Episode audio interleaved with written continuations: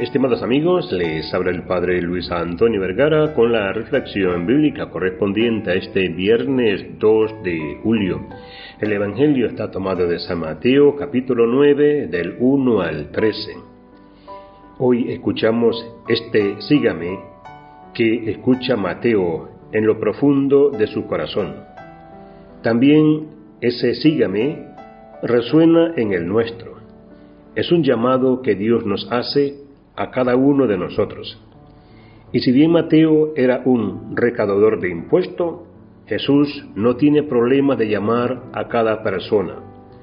No importa su condición, no importa a qué se dedique, no importa cuáles sean sus pecados.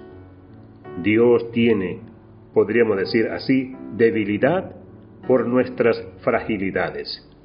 Él se enternece hay ternura en su corazón para cada uno de nosotros.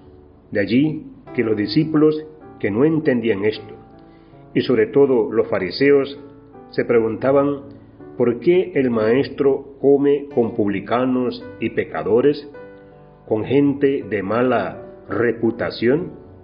Y Jesús se los deja bien claro. No son los sanos los que tienen necesidad del médico, sino los enfermos. Todo aquel que se siente necesitado de la gracia de Dios encuentra en Jesús un gran alivio. Encuentra como una casa para penetrar en ella y encontrarse con el amor.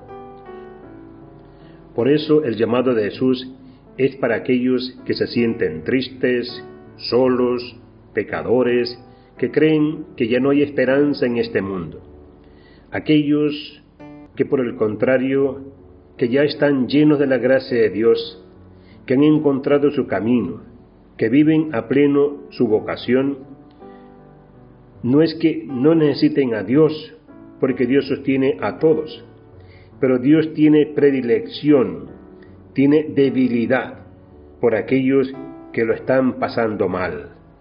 Por lo tanto, no deje de rezar no deje de pedirle que derrame su gracia en tu vida, que te ayude a convertirte, a cambiar aquellas cosas que te cuestan.